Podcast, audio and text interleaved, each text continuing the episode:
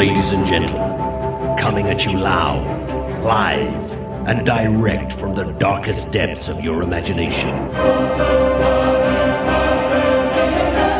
Welcome to tonight's entertainment.